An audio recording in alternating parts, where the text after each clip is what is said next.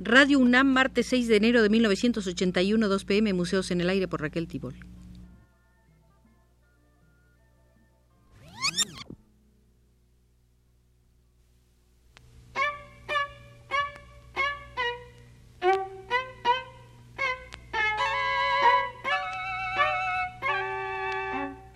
Museos en el Aire.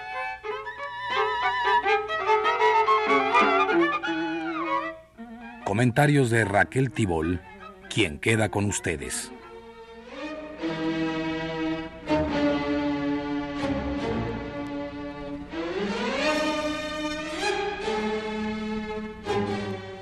Exactamente hoy, 6 de enero, se cumplen siete años de la muerte a los 77 de edad de David Alfaro Siqueiros. Para recordar a este artista de impar fogosidad, visitemos en el Museo Siqueiros la sala donde se muestran algunas de las opiniones que sobre él expresaron gentes de diversas profesiones, latitudes e ideologías.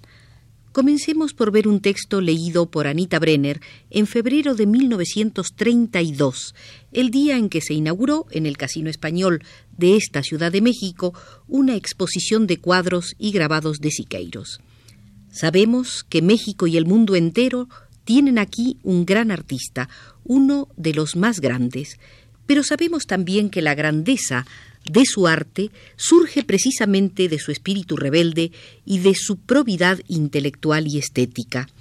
Y dado el momento histórico que vivimos, en que el arte es objeto de lujo cuya venta depende de caprichos mimados, un pintor fuerte, que es asimismo intelectual de violento relieve, no tolera las humillaciones a que su profesión industrialmente anormal forzosamente lo expone y se aleja de la pintura o sufre. Mucho he dicho yo, afirmaba Anita Brenner, que David Alfaro Siqueiros es un gran pintor.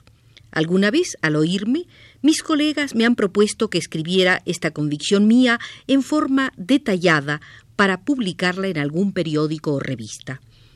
Pero siempre se me ha hecho esta advertencia no vaya usted a hablar de política y yo no he aceptado las amables invitaciones de mis colegas, tanto mexicanos como extranjeros, porque sencillamente no se puede hablar o escribir de la obra de David Alfaro Siqueiro sin hablar de política.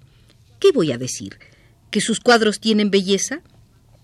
Ahí están los cuadros para decirlo ellos mismos a todo ser que sienta la nobleza humana. Diré pues que representan lo más puro y lo más avanzado del arte moderno, la fuerza y la belleza que encontramos en las pinturas de David Alfaro Siqueiros son la expresión de la incisiva y monumental ideología del artista que manifiesta las mismas convicciones implacables con el pincel que con la palabra y con el acto. Siqueiros pinta un muro, el entierro del obrero, en el cual aparece por primera vez cristalizado el concepto plástico de la masa mexicana. Son perfiles y caras monumentales y arquitectónicas. Hasta ahora, para representar al pueblo mexicano, se han pintado indios vestidos de zarape y con sombrero. Se conoce que son indios y proletarios por su indumentaria. Siqueiros hace indios con perfiles de máscaras de obsidiana y poderosos brazos desnudos, de concepto y color geniales, destinados a ejercer una enorme influencia en la obra de diversos pintores.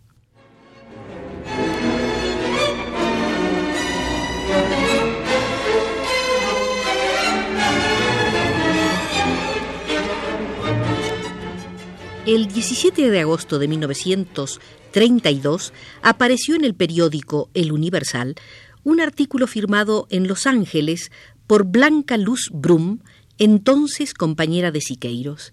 Decía lo siguiente: En dos semanas, con tres pistolas de aire y veinte pintores norteamericanos, David Alfaro Siqueiros terminó el fresco de la Chouinard School of Art.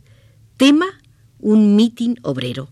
Elementos: pistolas automáticas, motores, ténciles de metal y teorías revolucionarias declarando que el fresco mexicano es inadecuado por lento, por místico y por arcaico, en la ciudad vertiginosa y violenta del capitalismo.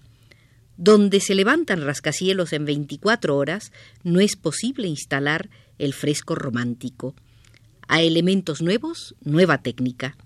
De ahí que descubre que el fresco mexicano, hasta hace poco tenido por él mismo como revolucionario, resulta místico, místico en su forma, por sus colores, por su composición, por su realización.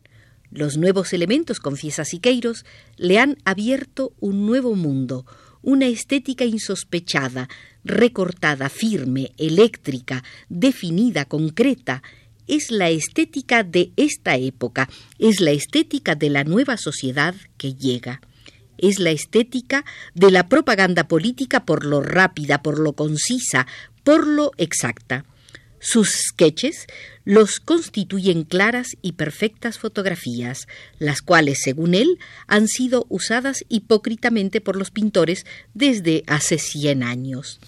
Él y sus discípulos se han dirigido a la dinámica formidable de las torres de hierro, de las palancas y de los motores han ido a los mítines, a los estadios, a las fábricas, al mundo de los nuevos elementos, de la nueva belleza, de la nueva plástica, y han arrancado el detalle, el conjunto, la gravedad y el dinamismo.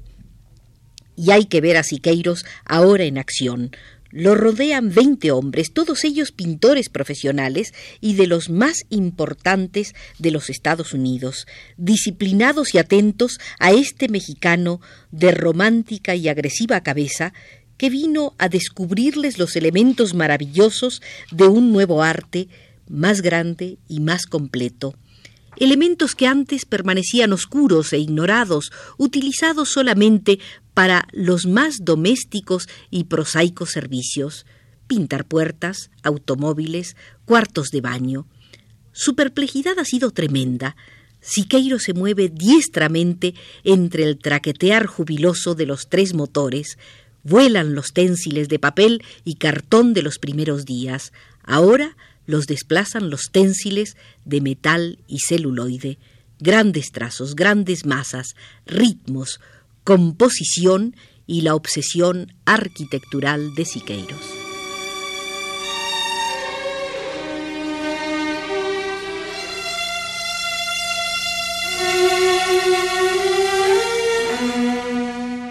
Y el relato de Blanca Luz Brum continuaba de esta manera toda clase de gente desfila por el famoso fresco de la Chouinard School. Pero la terminación del mismo reservaba una sorpresa un tanto peligrosa para Siqueiros y un tanto agria para la celestial burguesía californiana. Las cosas iban muy bien. La primera semana el Times decía que Siqueiros era el genio de la época, que era el más revolucionario de los mexicanos, y los cronistas y los fotógrafos y los arquitectos y los pintores y las ancianas dinámicas de los Estados Unidos entraban y salían por las puertas de la Chouinard School. El fresco representaba todavía grupos de hombres con los brazos enlazados y las cabezas inclinadas, cuya composición de masas y de ritmos recuerda mucho el accidente en la mina, un cuadro de Siqueiros. Aquellos hombres, obreros de un gran edificio inclinados, veían, escuchaban algo interesante para ellos. ¿Qué veían? ¿Qué escuchaban? Esto lo preguntaban a cada rato. Siqueiros reía con su risita mexicana y decía Espérense tantito, va a venir lo mero bueno. La señora directora era la más intrigada. Pero por favor, Mr. Siqueiros, ¿qué es lo que tanto miran los obreros? ¿Qué es lo que escuchan? Siqueiros dijo al fin una mentira. Se trata de un atleta, señora, de esos atletas que dan espectáculos en las calles aquí, en Los Ángeles. Ah, la señora suspiró al fin y Siqueiros hizo además un sketch en tinta negra donde se veía al atleta en el muro. Pero aquello fue un piadoso engaño. Siqueiros reservaba como de costumbre la píldora de sus convicciones revolucionarias que tan mal o tan bien caen a unas u otras gentes. Los dos últimos días Siqueiros pidió a la directora que clausurara, por favor, la puerta del patio que da acceso al gran muro, argumentando que el exceso de público le impedía trabajar a gusto. La bondadosa señora cerró implacablemente la entrada al público y hasta ella misma se abstuvo de molestar. En tanto, la Chouinard School repartía invitaciones a los más importantes intelectuales y artistas de California para que asistieran al descubrimiento del fresco del genio mexicano, cuyos procedimientos mecánicos usados por primera vez en la historia del fresco ocasionarían una verdadera revolución entre los pintores y arquitectos norteamericanos. Con la inauguración del fresco se anunciaba además una conferencia sobre el Renacimiento mexicano y las aportaciones del bloque de pintores muralistas de California a cargo del maestro del Renacimiento mexicano David Alfaro Siqueiros. Llegó el famoso día y el fresco fue visto con ojos de tremendo asombro. Siqueiros, en vez de un atleta callejero, puso sencillamente un orador comunista. Lo rodeaba una obrera norteamericana con una niña en los brazos, un obrero negro con otro negrito en los brazos, y el resto del público lo constituían los albañiles que construían el edificio. Es decir, Siqueiros había hecho un muro de agitación y propaganda. Su conferencia ante 800 personas la noche de la inauguración fue un enloquecido barril de dinamita contra el capitalismo, contra el imperialismo norteamericano, contra la cochina pintura pompié de Europa y los Estados Unidos, a favor de la revolución técnica y mecánica y, por último, un llamado a los intelectuales a las filas del proletariado. Por eso, y por el muro revolucionario, Siqueiros se ha quedado solo.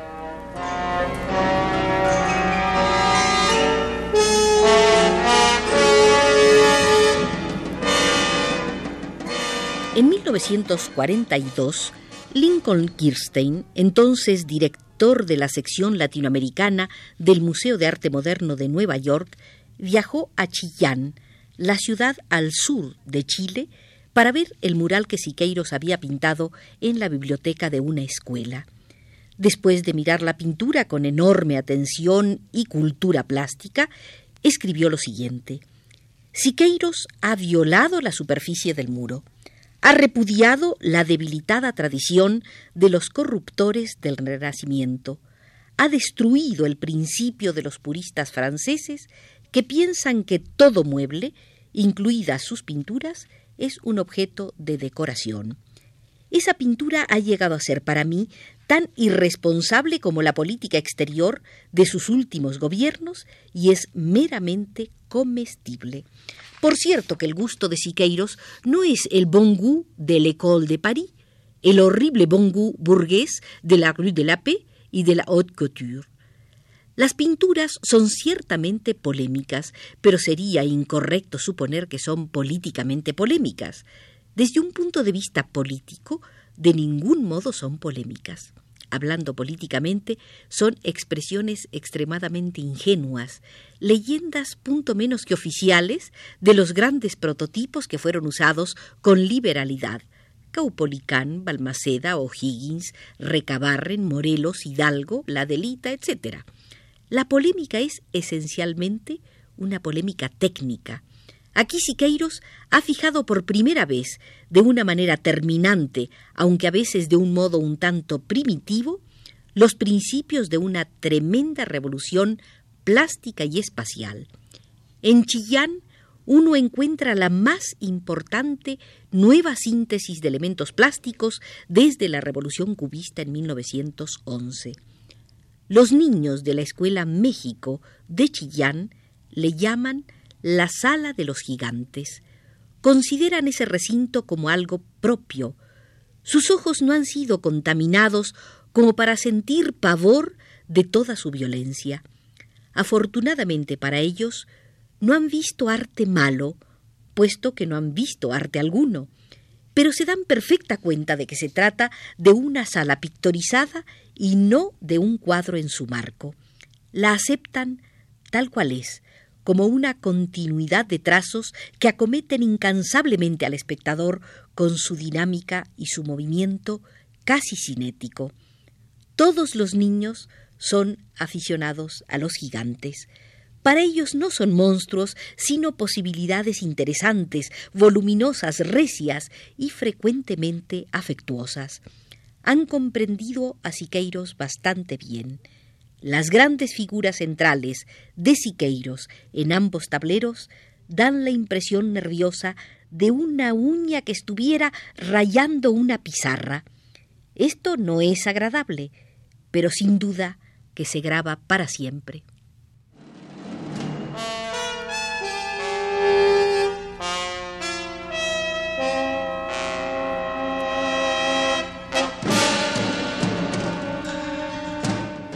La sala de las opiniones sobre la obra de Siqueiros es demasiado rica. Solo picamos en algunos textos célebres para recordar al gran artista hoy, en el séptimo año de su fallecimiento. El Museo Siqueiros, con toda la fuerza de su contenido, cierra por hoy sus puertas por indicación de Pedro Bermúdez desde los controles.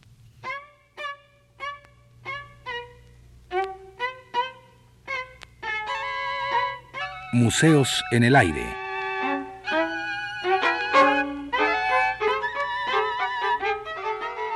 Comentarios de Raquel Tibol.